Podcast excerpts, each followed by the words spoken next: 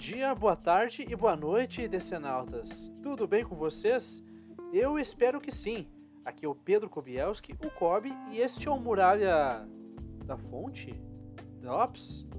Não, meus amigos, este é o Muralha Extra, que vai vir aqui de vez em quando, fora de hora, para tratar de um assunto que mereça e justifique esse formato.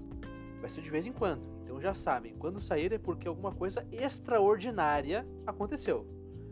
E nesse caso, estamos trazendo aqui para vocês a crítica de Adão Negro, o grande filme da DC para esse fim de ano. Sim, já assistimos o filme e vamos contar para vocês o que achamos. E tudo sem spoilers. Mas esse é o caso de Adão Negro?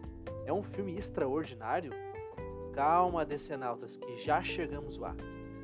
Em primeiro lugar, eu e toda a equipe do Muralha da Fonte gostaríamos de agradecer imensamente a galera do Espaço Z, que organiza as cabines da Warner aqui em Porto Alegre, onde eu resido, e que nos convidou e forneceu um ótimo tratamento nessa que foi a primeira cabine do Muralha. Valeu, galera! Muito obrigado! Mas agora é hora de falar de Adão Negro. Venha, Decenalta, vamos atravessar a muralha. Antes de começar, vamos combinar o seguinte essa crítica é sem spoilers, tá bom, pessoal? Podem ouvir tranquilos que não vamos abordar nada além do que já está nos trailers, beleza? Vamos lá então. Respondendo da maneira mais objetiva a pergunta que não quer calar. Sim, Adão Negro é bom. É um filme imperfeito, cheio de falhas. Eu diria que até mesmo cafona em muitos aspectos, mas que abraça essa natureza sem sentir vergonha do que é. É um filme de entretenimento, de seres poderosos se enfrentando e como dizem os jovens, tá tudo bem. O filme começa de uma forma esquisita, truncada, eu diria. Existe uma demora significativa até estabelecer o conflito da trama. Tem uma opção específica que eles fazem aqui que mais atrapalha do que ajuda. Eles deixam para revelar no final do filme algo que quem assistiu os trailers já sabe. Isso foi bem esquisito e atrapalha o desenvolvimento do filme, porque uma parte importante do conflito do personagem fica de fora de boa parte da trama. Para vocês terem uma ideia, o rosto do The Rock demora uns 20 minutos para aparecer. Mas assim, passado isso, o filme engata uma quinta marcha e vai embora. A velocidade da narrativa fica frenética. Por que eu digo isso? Basicamente, a Sociedade da Justiça é introduzida sem contexto nenhum. Sério, o grupo chega pronto ao filme. Existe uma linha de diálogo para explicar o que eles fazem, qual função eles exercem dentro desse universo, uma costura com o DCU, o universo DC, acabou, é isso. Zero explicações de origem de poderes, nada. É um grupo de super-heróis que existe nesse universo. Pronto. Outra coisa que eles fazem para o filme ficar mais fácil de narrar é criar imediatamente uma relação do Ted Adam, o Adão Negro, com uma família. Além da óbvia tensão romântica com Adriana, é criado um elo com a criança chamada Amon, ali é criada uma dinâmica que, digamos assim, é inspirada na relação do Schwarzenegger com John Connor em Exterminador do Futuro 2. Eu tô sendo gentil, tá? Porque a dinâmica é a mesma. Exatamente a mesma coisa. Por conta disso, desses papéis meio estereotipados, o filme depende muito das atuações. E na boa, o elenco entrega isso. O personagem que mais se destaca aqui, na minha opinião, depois do Adão Negro, óbvio, é o Gavião Negro que aqui é o líder, muito claro, muito evidente, da Sociedade da Justiça.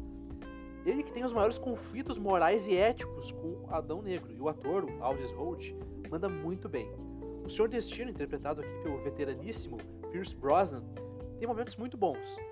Existe uma dinâmica entre a Ciclone e o Esmaga-Átomo que depende muito da química dos dois, mas eles acabam funcionando melhor é na ação mesmo. Falando em ação, meus amigos, a ação é o ponto alto desse filme tudo é muito dinâmico e movimentado. Você sente o poder dos personagens na tela. Os efeitos visuais, o VFX, tá bonito, muito bem aparado. Dá para ver que os adiamentos deram um tempo maior para a equipe trabalhar esses efeitos. Tu consegue perceber isso na tela muito bem. Realmente está tudo muito bonito.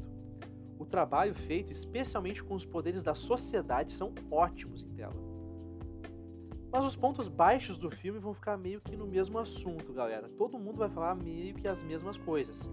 O vilão e o senso de humor do filme. Como vocês sabem, Sabak é o vilão do filme. E assim, sem entrar em spoilers, o que eu posso falar é: o personagem é fraco, gente, fraquíssimo. Existe uma revelação sobre a identidade dele que, gente, assim, vou ser sincero, é constrangedora. O ator, que eu não vou revelar porque isso seria um spoiler, é fraquíssimo. E a ideia sobre a identidade dele é horrorosa por si só. Quando ele vira um bichão gigante de CGI, ele vira só um monstro poderoso que faz a sociedade e o Adão trabalharem juntos. Não esperem mais do que isso dele, sério. O humor também não funciona muito bem na maior parte do tempo.